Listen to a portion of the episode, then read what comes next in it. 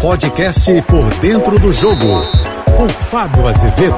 Olá, amigos da JBFM. A cada dia que passa, a Copa do Mundo vai ficando mais perto. E vai ser uma Copa do Mundo especial, disputada em um país que nunca recebeu esse Mundial, o Catar, jogado em apenas uma cidade, em Doha. Todos os estádios que foram construídos por lá vão receber 64 partidas. É o Brasil na luta pelo hexacampeonato e que chega nesta edição mais forte. Segunda-feira, na sede da CBF, a partir de uma da tarde, vamos conhecer conhecer a lista dos 26 jogadores que o Tite vai levar à Copa do Mundo. Claro que eu estarei lá na convocação e também no Mundial, trazendo muita informação para você que curte a JBFM, sempre dentro da nossa programação, no canal do YouTube também e nas redes sociais. Aliás, faço um convite a você. Já fiz algumas entrevistas estão bem legais no nosso canal do YouTube. Entrevistei o tetracampeão do mundo, Ricardo Rocha, o tetracampeão branco que fez gol na fase quarta de final, um gol desse decisivo contra a Holanda em 1994, Mauro Galvão, que participou de duas Copas do Mundo, 86 e 90, Rodrigo Paiva, diretor de comunicação da CBF, falando sobre toda a preparação que envolve uma disputa de mundial, ele que também fez parte da campanha do pentacampeonato na Coreia e no Japão. O papo tá muito legal e eu espero você lá para deixar o seu like, comentar, curtir, compartilhar, claro,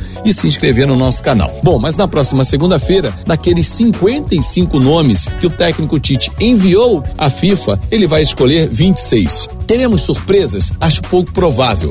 A não ser que você considere Everton Ribeiro, Felipe Coutinho, Daniel Alves, um deles uma surpresa. Talvez o Daniel Alves, por estar sem jogar um tempo e estar tá no Japão, ou melhor, no México, uma liga que já parou algum tempo, e ele nesse momento está em Barcelona, fazendo treinamento lá no Barcelona. Felipe Coutinho, por estar na reserva, seriam surpresas, mas são nomes que já figuram na seleção brasileira, já disputaram Copa do Mundo.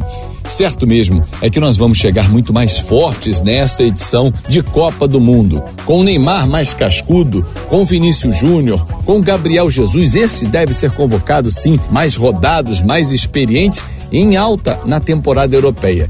E o que é mais legal, observem que nós vamos chegar na Copa do Mundo, no final da nossa temporada, onde tem poucos jogadores que atuam aqui. Talvez Everton Ribeiro, Pedro e o Everton, goleiro do Palmeiras. E ninguém mais. Mas na Europa, vem os jogadores que estão no meio da temporada, na metade, no auge físico e técnico. Certeza que será uma grande Copa do Mundo. Começa no dia 20, com o jogo entre o Catar, o dono da casa, e a seleção do Equador. A nossa brasileira estreia dia 24 diante da Sérvia. Vai começar a luta pelo hexacampeonato e nós vamos contar tudo direto de lá. Eu sou o Fábio Azevedo e a gente se encontra sempre de segunda a sexta-feira no Painel JB, primeira edição às oito e meia da manhã e no Painel JB, segunda edição, cinco e cinquenta da tarde. Nas minhas redes sociais, em Fábio Azevedo TV, aqui nosso podcast em jb.fm e convido você a se inscrever no canal do YouTube da JB. Até lá! Você ouviu o podcast Por Dentro do Jogo.